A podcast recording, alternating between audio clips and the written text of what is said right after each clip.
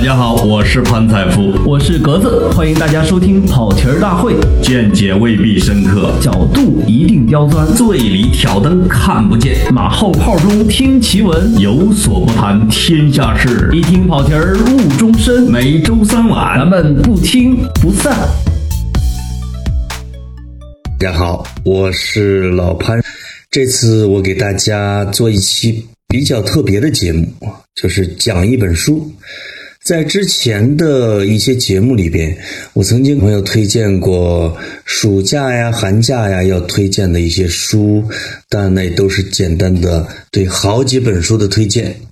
这一次呢，我要集中时间讲一本书。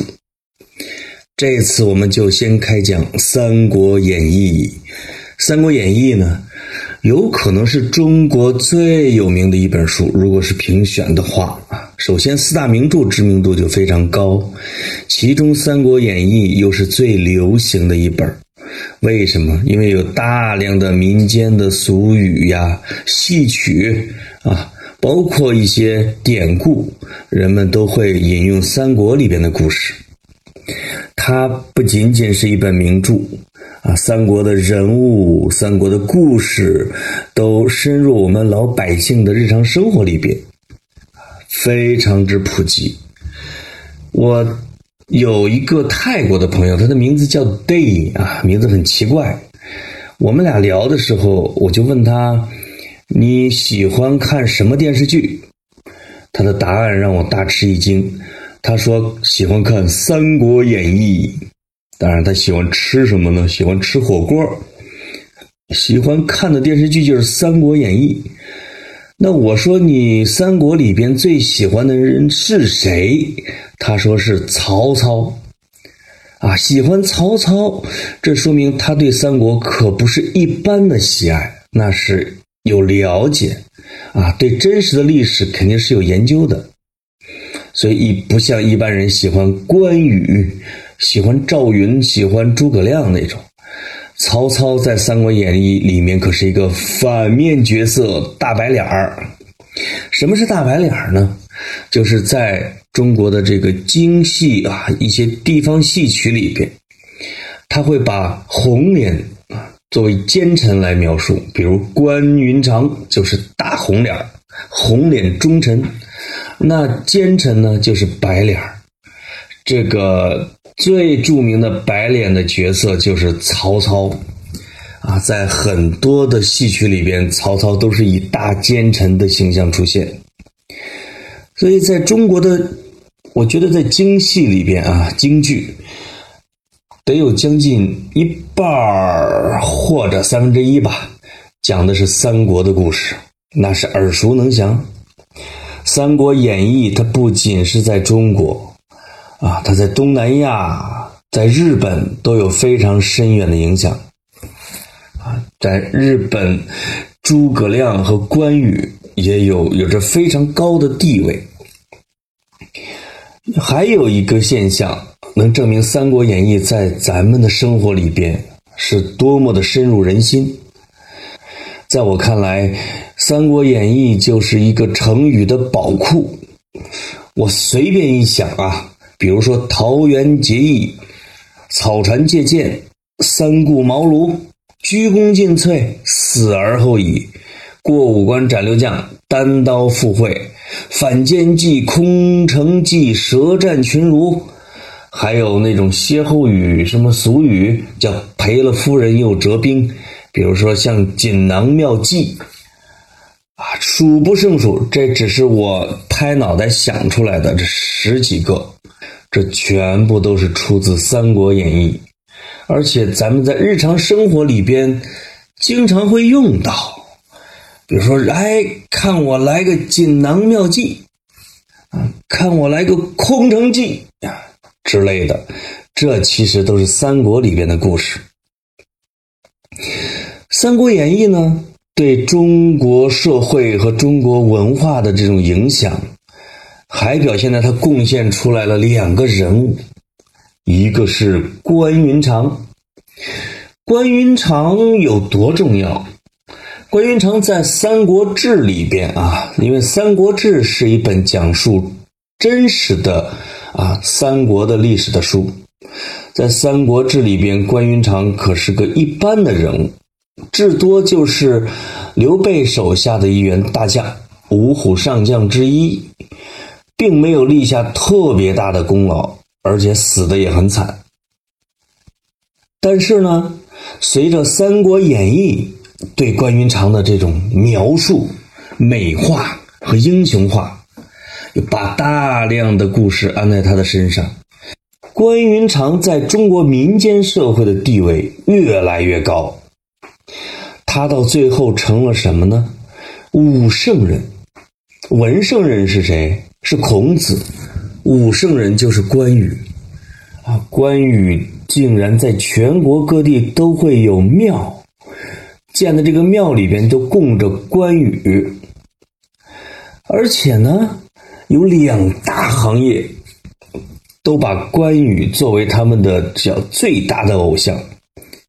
一个领域是商人，古代的商人他做生意啊，他要行走江湖、走街串巷，会碰到很多的危险，比如路过一些山寨呀，啊，路过一些黑店呢，就有可能会死于非命。所以他们在每次出发之前。啊，或者在他们的这个、这个、这叫什么商业会馆里边，都会供着关云长的像，经常的拜他，来求关羽保佑一路平安，他就成了这个商业的保护神。另外一个领域就是黑社会，他们经常在自己的黑社会的这个这个客厅里边啊，要摆上关羽的像。手拿大刀，一身绿袍，手握着一卷《春秋》，威风凛凛。他们在这个拜入门仪式的时候，经常要拿着一炷香去向关羽啊去拜。啊，关羽呢也是黑社会等组织的保护神，因为他会武嘛，他是武圣人啊，所以他。关羽成了中国民间文化的一个大偶像，一尊神，这多厉害！还有一个案例来证明《三国演义》对我们是多么重要。咱们都知道，这个开创中华人民共和国的领袖是毛泽东。毛泽东曾经在一九四二年向全党发出号召。就说做干部工作的同志要看一下《三国演义》和《水浒传》。一九七六年，哎，因为毛泽东逝世于一九七六年。一九七六年，毛泽东在他最后的一段日子里边，他还牵挂着台湾。当时他说话其实已经说不清楚了，很费劲，但是他会对他身边的工作人员说。话说天下大事，分久必合，合久必分。这句话就是《三国演义》里边最著名的一句话，讲天下大事。他讲的是台湾和大陆的关系啊，虽然暂时的分离出去了，但终究还是要统一合并。毛泽东从小就是一个三国迷。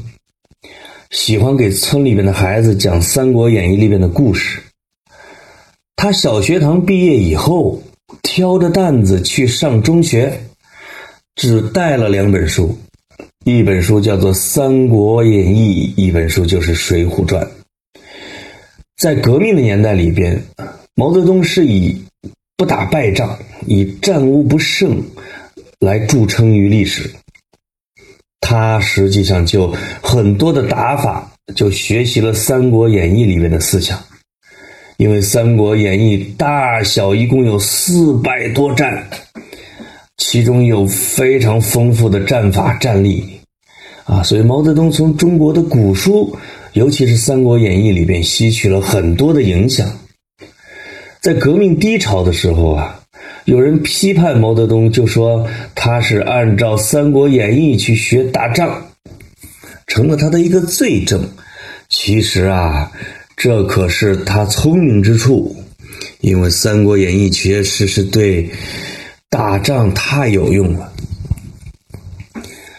我们举了这个《三国演义》对戏曲的影响啊，对文化和成语的影响，啊，对我们历史和民间文化的影响，包括它的国际影响，这都证明了《三国演义》是一本非常重要的大书。它就名列于中国的古代四大名著。这《三国演义》的作者是谁呢？罗贯中，啊，叫他叫罗本，字贯中。罗本，罗本是荷兰的一个超级球星，啊，小飞人罗本。这罗贯中就跟那个罗本重名。罗贯中呢，是元末明初的一个。非常厉害的人物，他一开始啊，他不是想写这个历史书的，他其实是自己想创造历史，所以呢，他就投奔了当时的元末的一个起义领袖，叫张士诚。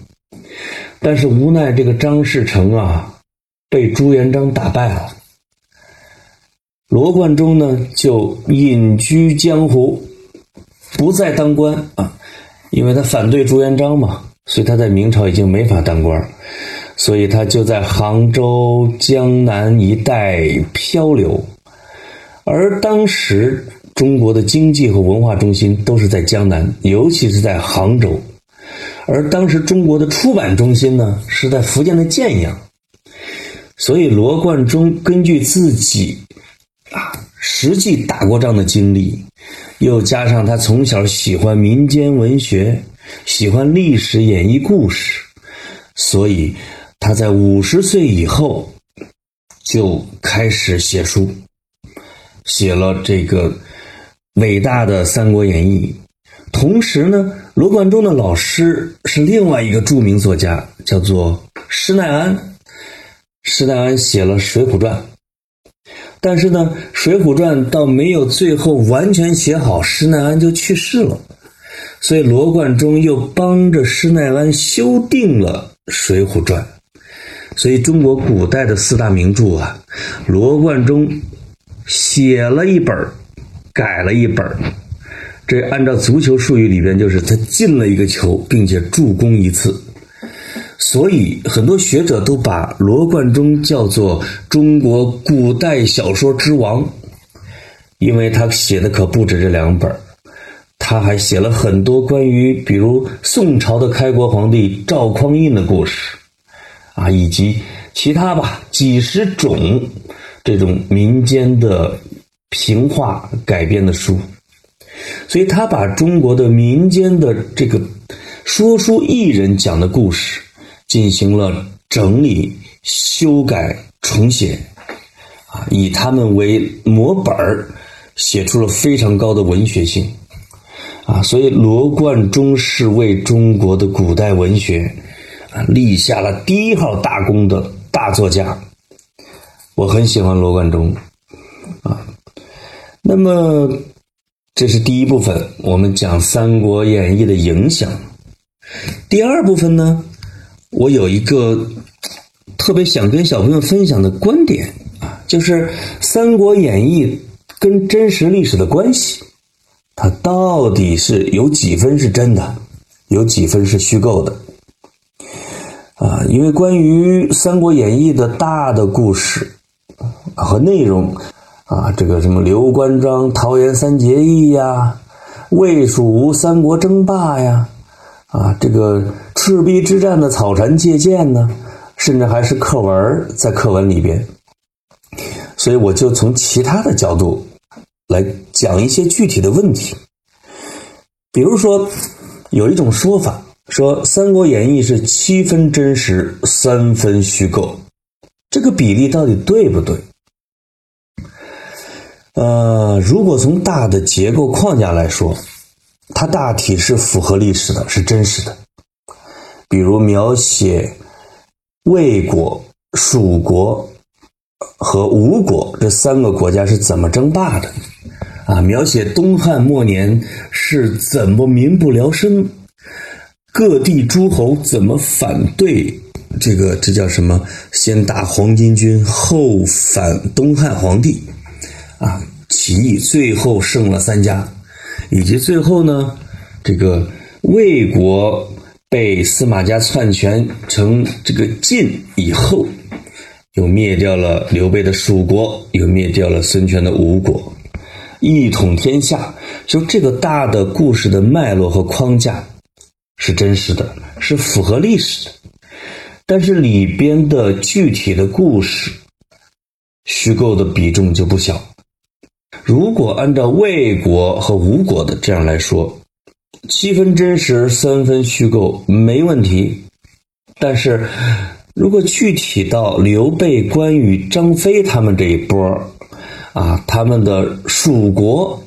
啊，也就是代表着汉朝的正统继承人的刘备，因为他经常自称中山靖王之后嘛，所以汉室宗亲。他还跟这个汉献帝经常攀一攀亲戚。实际上，罗贯中把辈分给算错了。刘备有一个外号叫刘皇叔啊，说是当今就书中当今天子汉献帝的叔叔。但实际上呢，如果按照他是个中山靖王多少代孙这样来排，他得叫汉献帝叫爷爷的爷爷的爷爷，有可能是这样。所以罗贯中数学不太好，给算错辈儿了。我刚才说主要的虚构部分就是刘关张的蜀国这一部分，因为罗贯中实在是太喜欢刘备他们这一方了。认为他是正根儿，代表着汉朝的正宗的后代，所以蜀国是正朔，啊，是正义的一方。那么曹操率领的魏国呢？啊，那就是不正义的一方喽。所以为了把刘备、关羽、张飞给描写成英雄人物，就把很多本来不是他们身上的这种故事。就安在了他们身上，所以《三国演义》最大的两个特点，一个是美化了刘关张，一个是丑化了曹操。曹操在落难投奔一个村子的时候，啊，这个村子的老汉去把自己家的猪给杀了，来招待曹操。曹操隔着门听人家说这个要绑住再杀，以为说要绑自己，把自己给杀掉，就拿着剑就把这个人家全家老小灭门了，一个没剩，而且喊出了一句话，叫做“宁叫我负天下人，不叫天下人负我”，这样一个著名的大奸臣之口号。但是实际的历史上有没有呢？小朋友自己可以分析一下。他已经把这全家老少都给杀光了，他还喊出了这样一个口号。那么是谁听到了这个口号呢？啊，所以他只带了一个朋友叫陈宫，陈宫后来跑了，只有那个人说，所以经常是没有考证。这种文学描述，所以呢，属于虚构。那刘关张这一边虚构的比例可是真高啊！我随便举，比如说描写诸葛亮的智商有多超群啊，说他善于火攻，但是实际上在《三国演义》里边，所有的火攻都不是诸葛亮指挥的。他的第一把火叫火烧博望坡，那是刘备烧的，那也是刘备烧的自己的军营，是为了迷惑曹操那一方。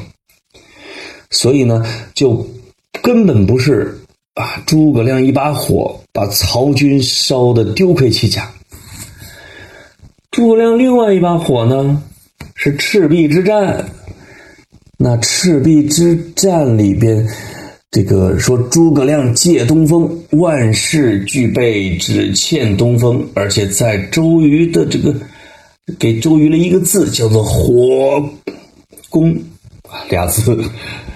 那周瑜马上就明白了，就用一场大火烧死了曹操八十万大军，啊，巩固了三国鼎立的局面。实际上那一把火。是人家周瑜放的，周瑜策划的，跟诸葛亮完全没关系，啊，连草船借箭也是虚构的，啊，就是为了描写诸葛亮有多厉害，啊，多智而近妖，说他这个智慧智谋高的都像一个仙人或者是妖，那实际上这不是历史的史实。包括诸葛亮有一个很有名的空城计，说这个诸葛亮跟司马懿打的时候啊，这个派出了大军去跟司马懿打，结果司马懿亲自带着队包抄了诸葛亮所在的那座城，诸葛亮的这个城里边就没几个人全是老弱病残的士兵，诸葛亮这个这叫什么？哎，出了一个奇谋，自己抱着一把琴，坐在城门上，梆梆开始弹，啊，让这个老兵呢把大门给打开，一边扫地一边洒水，准备迎接司马懿。司马懿带着他的大部队到了城门口，一看，咦，诸葛亮早有准备，啊，这个狐疑不定，最后。确实心太虚了，扭头就跑，撤兵了。但是这个空城计呀，历史记载也不是诸葛亮摆的，而是另外一个大将人家摆的。所以你看看，这关于诸葛亮能打的这个大部分事实都是虚构。那么张飞呢？张飞出场的时候有一个很精彩的一个段落，叫张飞怒打督邮。督邮就是一个地方长官了，啊，是刘备的上级，因为对刘备没有礼貌，被张飞揪住给打了一顿。在实际的历史里边，那是刘备打的，不是张飞打的。啊，刘备在《三国演》里，《三国演义》里边就是会哭哭啼啼，收买民心，但实际上刘备也是会武功的，也是有作战能力的。啊，这是为了把张飞的性格给刻画的很暴烈啊，才给安到了他的头上。但在历史上的张飞啊，可不是一个粗人啊，不是说这个刘关张结义的时候是一个卖肉的屠夫，不是。人历史记载，张飞还会画画呢，是个艺术家，是个艺术青年。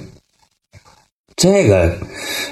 这都是是这个罗贯中老师的虚构哦，比如说三英战吕布，因为吕布是三国第一大将，虎牢关三英战吕布这这一节呢，啊，先是张飞跟吕布打了几十回合不分胜负，关羽又上去帮着张飞打吕布，最后刘备挥舞着双股剑也上。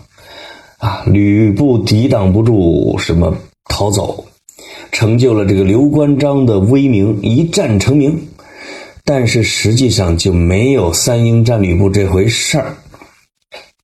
另外还有一个，比如说关云长，关云长在《三国演义》里边最牛最牛的出场，就是温酒斩华雄。什么叫温酒呢？就是。两军对垒的时候，这个对方阵营里边有一员大将叫做华雄，连斩曹操这边几员大将，剩下的人都不敢出战了。关羽嘿嘿冷笑说：“末将愿往。”曹操将信将疑，但是为了鼓励他呢，就这个要端一杯酒给他喝。一杯热酒啊！关羽说：“您先把酒放这儿，等我出去一趟，我再回来喝。那边华雄连斩几员大将，正的美呢。曹这个这个不是曹操，是关羽，拖着他的青龙偃月刀，一阵风吹过去，啪，一个照面就把华雄的脑袋给砍下来了。当关羽拎着华雄的头回到了大帐，曹操赐给他的酒还温着呢，以表达这个之迅速，刀法之凌厉，所以叫温酒斩华雄。实际的历史上，这跟关羽一点关系没有。这是谁斩的华雄呢？这是孙权的爸爸孙坚人家斩的。孙坚是当时这个三国时期的非常厉害的一员大将，基本上常胜将军，生生的就从孙坚就给安到了这个关羽的头上，成就了关羽的这个哎呀英雄故事，但实际上并不是，包括五虎上将之一的赵子龙说，在曹营七进七出。杀的曹兵血流成河，救出了刘备的儿子刘禅，叫刘阿斗。这个当刘备看到自己的儿子被满身血迹的赵云给抱出来以后，把儿子往地上一摔，说：“险些毁我一员大将！”啊，这就是刘备摔孩子收买民收买人心嘛，这样的一个歇后语。实际上，赵云呢没干过这事儿，没七七进七出过，所以在蜀国这一派，他们的英雄事迹，主要是罗贯中老师出于爱给他们安上的。大家可以想想看，这样的一群人，每一个大将都是在敌军百万军中如入无人之境。啊！取敌人上将首级，如探囊取物，战斗力都这么厉害了，那他们为什么被人灭了呢？那他为什么只夺得了四川那么一小块地，自立为王呢？而天下百分之九十的地皮儿都是魏国和吴国的，没法解释，所以只能看出是罗贯中从情感上。对蜀国的这种倾向性，而且这种偏心眼儿啊，这种偏爱的都罔顾事实了。从所以从这个角度来讲，我觉得《三国演义》七分真实，三分虚构，并不客观。五分真实，五分虚构吧，或者叫大处真实，小处虚构，这样的评价也许可能更客观一点。那么第三部分，我想跟小朋友重点讲三国人物，尤其是《三国演义》里边几个最重要的人物，要为他们翻案。这个翻案呢，并不是一定要把这个坏人给翻成好人，他也有把很多虚构的事情，哎，给剥落。来还原这个历史人物的真面目，让朋友知道在历史上的这些人究竟是什么样子。那我第一个要讲的肯定是曹操。曹操在《三国演义》里边都这个鼻梁上都点了大白点了，就是奸臣啊，简直就没什么优点啊，特别善于使诈啊，特别会玩心眼儿。比如说，他带着军队去这个跟人打仗，一直打不赢，军粮都不够了，最后只剩下了几天的军粮，这士兵要造反呐。那曹操是怎么来对付这件事的呢？他就对那个押运粮草啊、管伙食的那个长官说。借你项上人头一用，妈呀！他就把那个管伙食的人给斩了，说这个人贪污了大家的军粮，我帮大家把他斩了。于是这些士兵呢，就把怒火就转向了那个押运官。哎，就是曹操就这样玩心眼儿。当然，曹操智商也非常高了。有一个成语叫做望梅止渴。那曹操带着士兵往前走，又是没粮食了。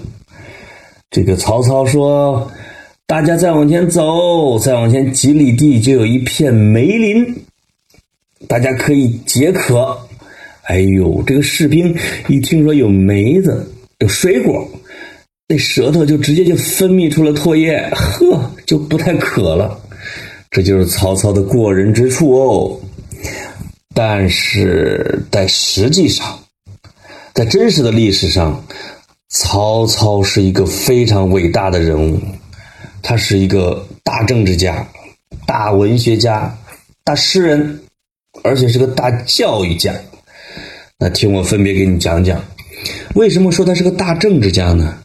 实际上，在东汉末年的时候啊，整个政治已经黑暗到叫积重难返啊。曹操在这个时候，在兵荒马乱、群雄并起的时候，基本上等于协助汉献帝，或者说挟持汉献帝吧，因为他是挟天子以令诸侯，用了这样一个非常高明的政治手段来号召天下，取得了自己的合法性。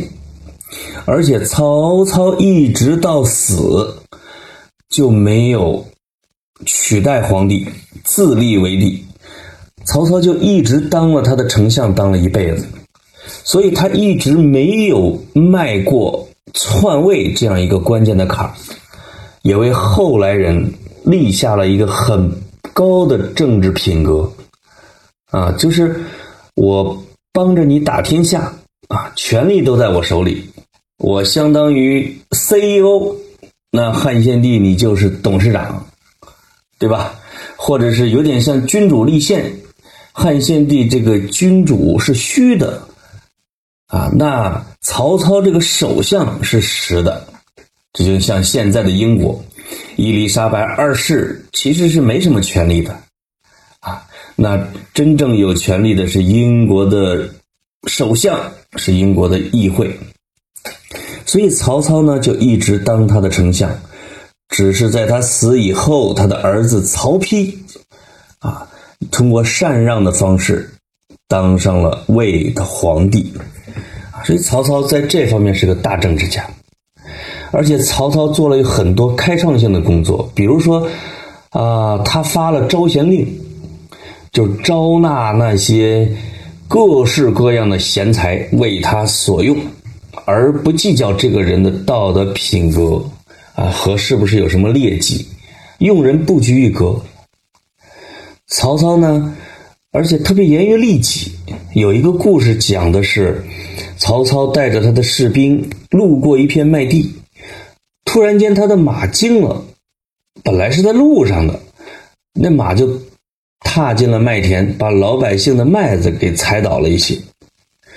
但是曹操已经发布命令说，这个不拿群众一针一线啊，绝对不可糟糟蹋老百姓的粮食，谁敢擅自糟蹋老百姓粮食，斩首。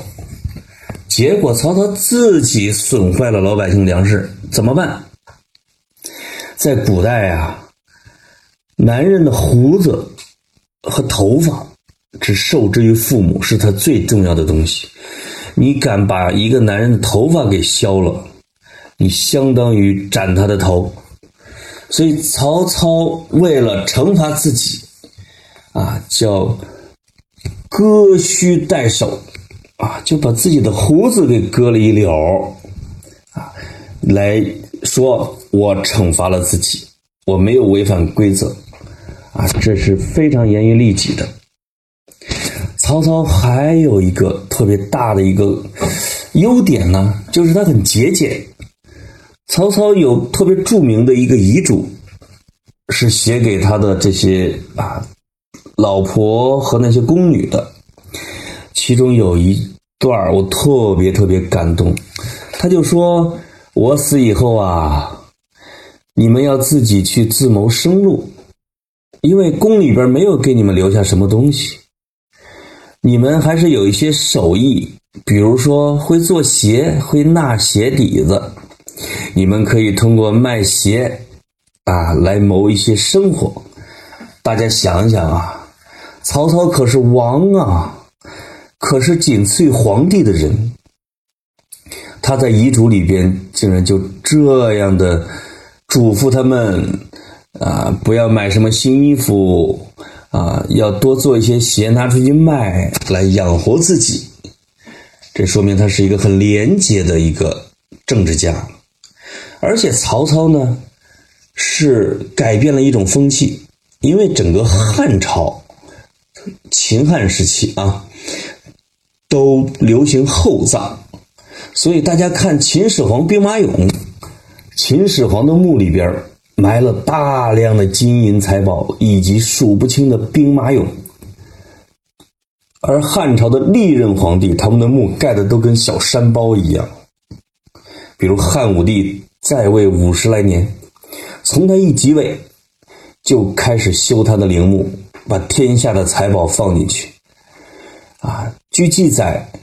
汉汉武帝他的陵，为了修他的陵，就消耗掉了整个汉朝接近三分之一的财产。你想想埋了多少财宝？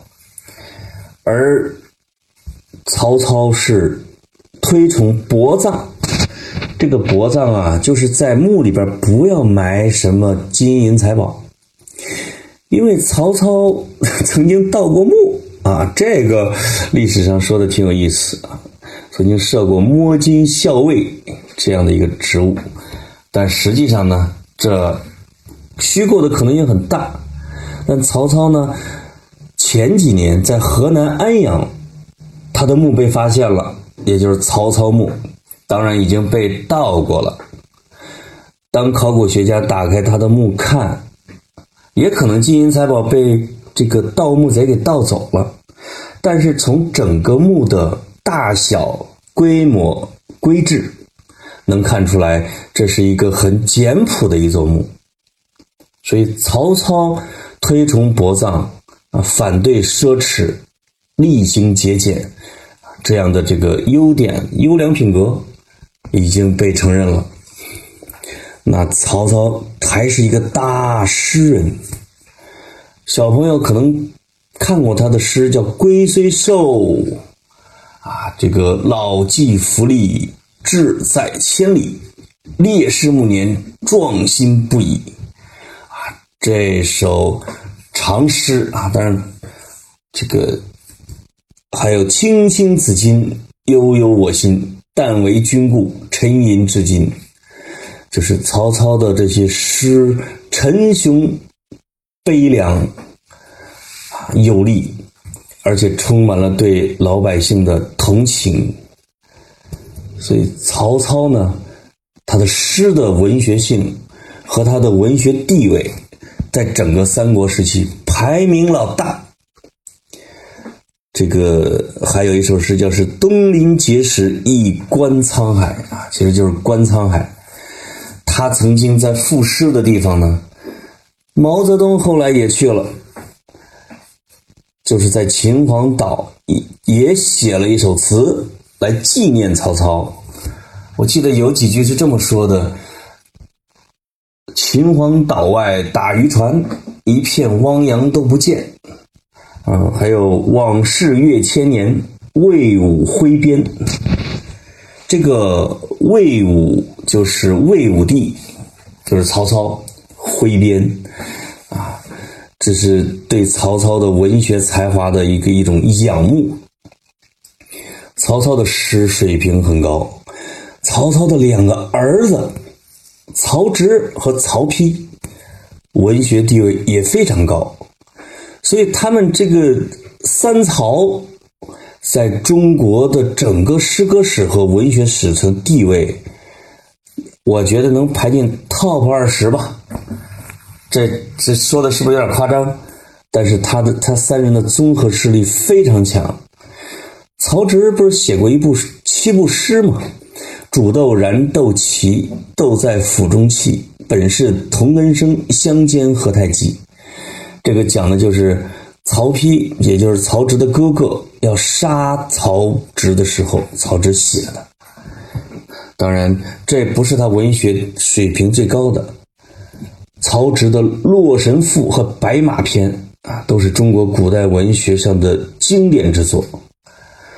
而继承了曹操的事业，当上了皇帝的曹丕，他的诗写的也非常好。更牛的是，曹丕还写了中国历史上第一本诗歌评论集，啊，专门评古代的这种文学的。那这个厉害了，所以这一家子个个都是人杰。小朋友是不是还听过一个人叫曹冲称象？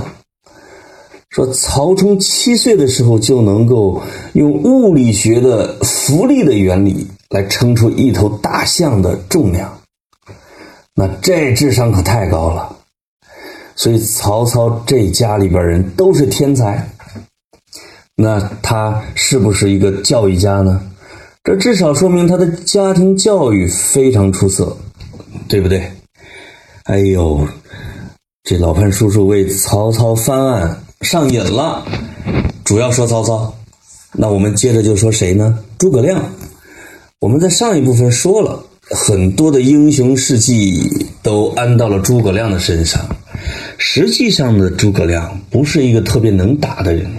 他的优点和长处呢，是在于行政管理、管后勤，在于治国，所以他一直是蜀国的丞相，一直到死。而打仗真正打胜的并不太多。呃，三国以后一直到唐朝，诸葛亮也并不是以善打来著称的，而且他的这个知名度。和他的这个红的程度是随着历史的不断往后啊逐渐增温。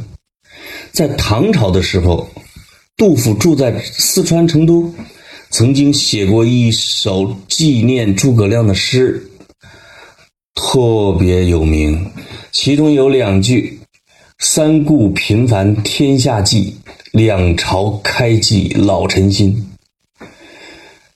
出师未捷身先死，常使英雄泪满襟。三顾频繁指的是刘备三顾茅庐去请教诸葛亮如何打天下，啊，问天下计谋。两朝开济老臣心，两朝指的是刘备和刘禅这两朝。诸葛亮一直忠心耿耿的辅佐，并且想着要收复汉室，平定中原。虽然最后没有完成这个愿望和人生理想，所以叫长使英雄泪满襟呐。杜甫对这个从儒家的角度对诸葛亮进行了一个崇高的评价，那这个评价是很客观啊，但也没把他给描绘出描绘成战无不胜的妖人啊，一代天师没有。那越往后到宋，这个当然，这个经过大诗人杜甫的这一歌颂，人们对诸葛亮的这个敬仰是越来越增加。那从宋朝以后，逐渐的开始神话起来，因为这个宋朝啊，有很多的这个民间艺人，在说书啊，在讲故事。说平话，他他们呢不太讲朝廷的事儿，他喜欢讲江湖，因为曹操是大官儿出身，所以对他没兴趣。这些江湖艺人要讲跟自己经历相似的人，讲他们怎么从底层崛起，啊，成为皇帝，这他们最爱讲的故事。尤其刘备曾经卖过草鞋。那关羽曾经贩运过盐，张飞是个屠户，杀过猪，所以他们就把这兄弟哥仨描绘成了一个这个从底层通过打拼，一步一步享受荣华富贵的故事，这是老百姓最爱听的。那谁来帮助他们实现这个梦想呢？那就是诸葛亮。所以在不断的去美化诸葛亮。到罗贯中的这个时代呀，诸葛亮已经成了一个大神了啊！所以所有的说书艺人都这样夸他们，所以罗贯中也没法改，因为他是根据这些民间的传说故事进行编撰而成，所以他要尊重他们的意愿。再加上罗贯中自己也是一个四处漂流的江湖知识分子。啊，也属于底层的知识分子吧，这也代表着他的世界观。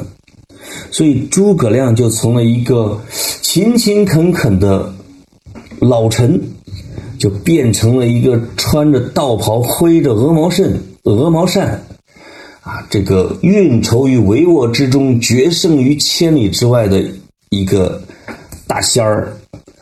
啊，所以诸葛亮的形象呢，就偏差了。历史上的诸葛亮，除了我说的那些，还是一个著名的画家。诸葛亮的画据说在三国时期那也是数一数二的。所以诸葛亮也是一个大文艺青年、大文学青年。怎么讲他是大文学青年呢？诸葛亮的《出师表》，那可是千古名篇，这个所有的中学语文课本里面都会录取。里边叫“臣本布衣，躬耕于南阳，苟全性命于乱世，不求闻达于诸侯。先帝不以臣卑鄙，三顾臣于草庐之中，自臣以猥自忘躯，自臣以当世之事。随啊量由是感激，虽供先帝以驱使啊什么什么什么什么。这是老潘叔叔根据自己上中学时候的记忆背了这么几句。这个情真意切啊，拳拳之心，对刘禅有各种各样的嘱咐和安排，体现了一个忠心耿耿的丞相啊，鞠躬尽瘁，死而后已的这样的一个品格，非常感人。所以诸葛亮是一个政治家，是一个文学家，是一个艺术家，但他不是妖，也不是神。还有谁呢？关羽，这个在第一部分讲了。这关羽呀，从一个普通的一个大将，一直到了武圣人，到了跟孔子齐名的啊，文圣人孔子，武圣人就是关羽，这个地位可是太高太高了。就是因为关羽突出了一个义字，这个义是就讲义气。刘关张桃园三结义以后，这个关羽跟刘备他们失散了，这个他不得已就降了曹操，但是他跟曹操约定，我呢只要听到我大哥的消息，我就一定要走，投奔我大哥，而且呢他还保护着他的嫂子，所以当这个听说了刘备的消息以后，他要走。曹操是爱财的呀，曹操三日一小宴，五日一大宴，还赠送他赤兔马，一个三国最有名的一匹千里宝马，日行千里，夜行八百。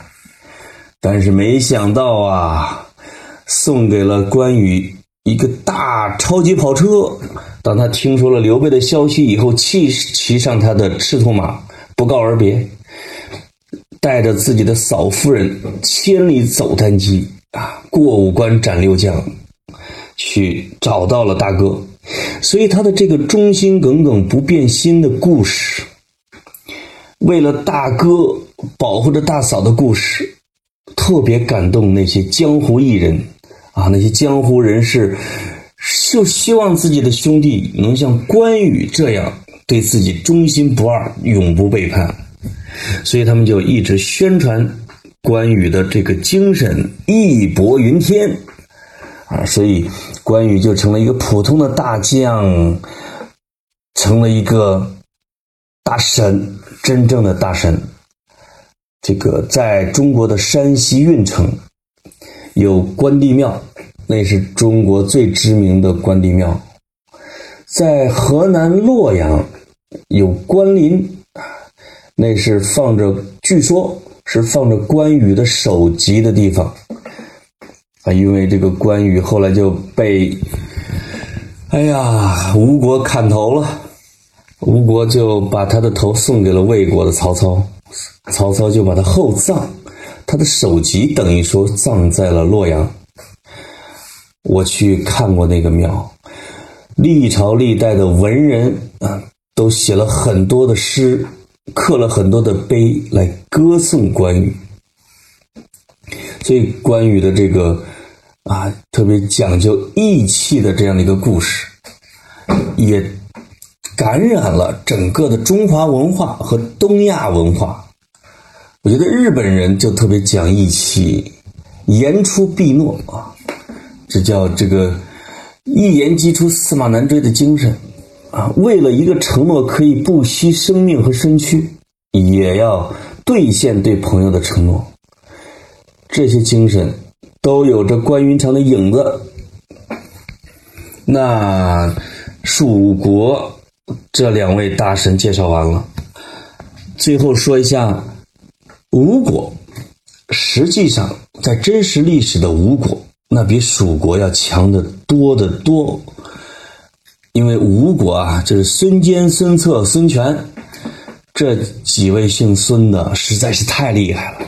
孙坚特别能打，孙策呢外号小霸王，他的弟弟孙权是一个治国的明君啊，是一个好手，而且在吴国人才济济，文武双全。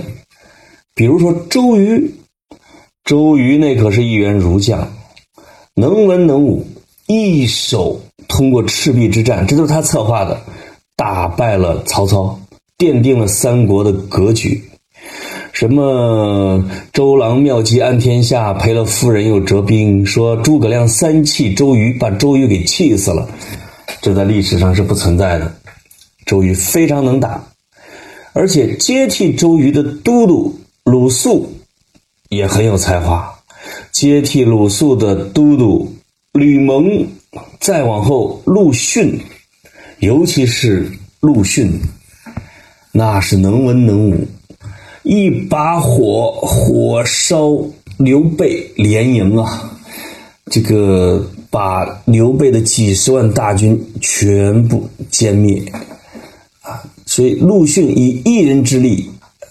一边抗着蜀国，一边扛着魏国，啊，所以吴国的这个人杰出而且团结，吴国呢又非常有文化。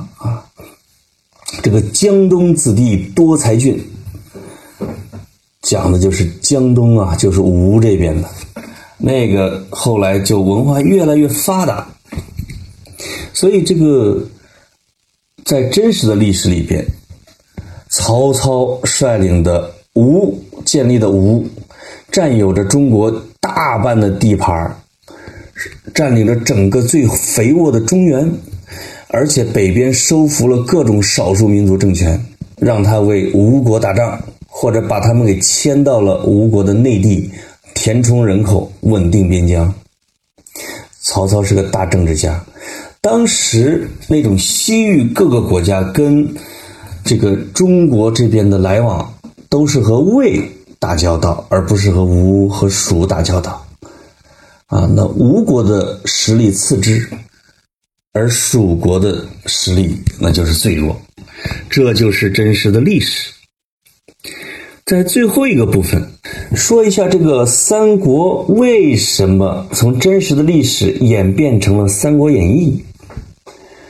老潘也说了，小人物变成大人物的故事，小人物在底层通过奋斗和运气，发迹变态啊，这叫发迹变发达了啊，就是平步青云，享受荣华富贵的故事，是最为老百姓所喜闻乐见的。因为你这个江湖艺人呐，走街串巷，在村子里边讲书讲历史故事。或者是在宋朝的东京汴梁，在茶馆瓦肆里边讲历史故事，你要他们喜欢呢？比如说在宋朝的这个瓦肆里边，是两大部分人在听书，一部分是军人，因为宋朝啊养了大量的军人，而且宋朝很多时候是不打仗的，啊，这个军人工资挺高，福利不错，又不打仗，所以他们就呢闲着就去听书。那你讲这个军人的故事，你要讲也是普通的士兵是怎么通过自己的拼搏。和自己的兄弟一起打下了一份江山，闯出了一片天下，这是他们最爱听的。另外一部分呢，就是各种的市民、商人和普通市民，他们也要听啊，就要听自己的这个阶级的人是怎么一步一步、一步一步成为大人物，这样他才津津有味儿，来满足了小人物的白日梦想。他在现实生活中实现不了，那么他就要在艺术中，啊，在说书中感受到这份快乐。所以啊，大部分的评书讲的是这一类的，你不能违背观众的意思，对吧？所以刘关张就成了整个三国故事里边的主线。人不能去讲曹操吧？本来曹操就是个大知识分子。老百姓又读不懂他的诗，而且曹操呢，他的爸爸就是个官员，他的干爷爷是个大太监，所以他从小就很富有，这跟老百姓没什么关系。他，你从一个官二代，最后你成了个丞相，这种故事老百姓不喜欢，对不对？所以老百姓喜欢的还是像卖草鞋的、卖耙子的。啊，这个杀猪卖肉的这帮人辛辛苦苦，怎么着先结拜，再当小兵，后来有一了地盘儿，啊，打败了又打胜了，通过以弱胜强，啊，通过这个团结的兄弟们，打下了一份江山。这是百听不厌的故事，也是所有的这一类的文学故事的母本儿。就是这么来的，所以啊，这个三国故事到宋朝的时候，因为宋朝才开始出现了大量的市民、大量的流动人口，才出现了很完整的江湖。所以从宋朝的平话开始，啊，这个三国的故事就慢慢的凸显了刘关张，啊，把曹操往下按，凸显了诸葛亮。把曹操的众多的谋士给忽略掉，那再往后是元朝、明朝，啊，很多的这个江湖艺人、下层知识分子，通过这，这可是几百年的这种传说，就已经定型了，啊，就成了我们现在看到的啊《三国演义》的故事。罗贯中只不过是运用自己的非常优美的文笔、丰富的历史知识和实战经验，啊，和他的兴亡的经验，把这些民间故事给连起来，给串起来，经过他的润色，就形成了一部伟大的描写整个三国大的战局。大的历史格局的这样的一本书《三国演义》。《三国演义》的开篇有一首词是非常有名，他在电视剧《三国演义》里边呢也被改编成了歌曲，叫《滚滚长江东逝水》。我试着给最后把它背出来：“滚滚长江东逝水，浪花淘尽英雄。”是非成败转头空，青山依旧在，几度夕阳红。白发渔樵江渚上，惯看秋月春风。一壶浊酒喜相逢，古今多少事，都付笑谈中。讲的是像三国这么一个伟大的历史时代，被小船上的。砍柴的和打鱼的，喝着小酒给娓娓道来，啊，这就是《三国演义》形成的一个脉络，整个的过程。我希望朋友听完老潘叔的讲解，会对整个的三国啊有一个比较粗的和完整的认识。啊，你在读书的时候，你会哎有一些质疑精神，还希望结合着陈寿的《三国志》来读，这样的话，你就会对文学的三国人物和真实的三国人物就会有一个比较，啊，也不会这个人云亦云说曹操是大奸臣，啊，关羽是大忠臣，啊，这只是老百姓的说法。读三国还是要读出点意思来，对不对？再见。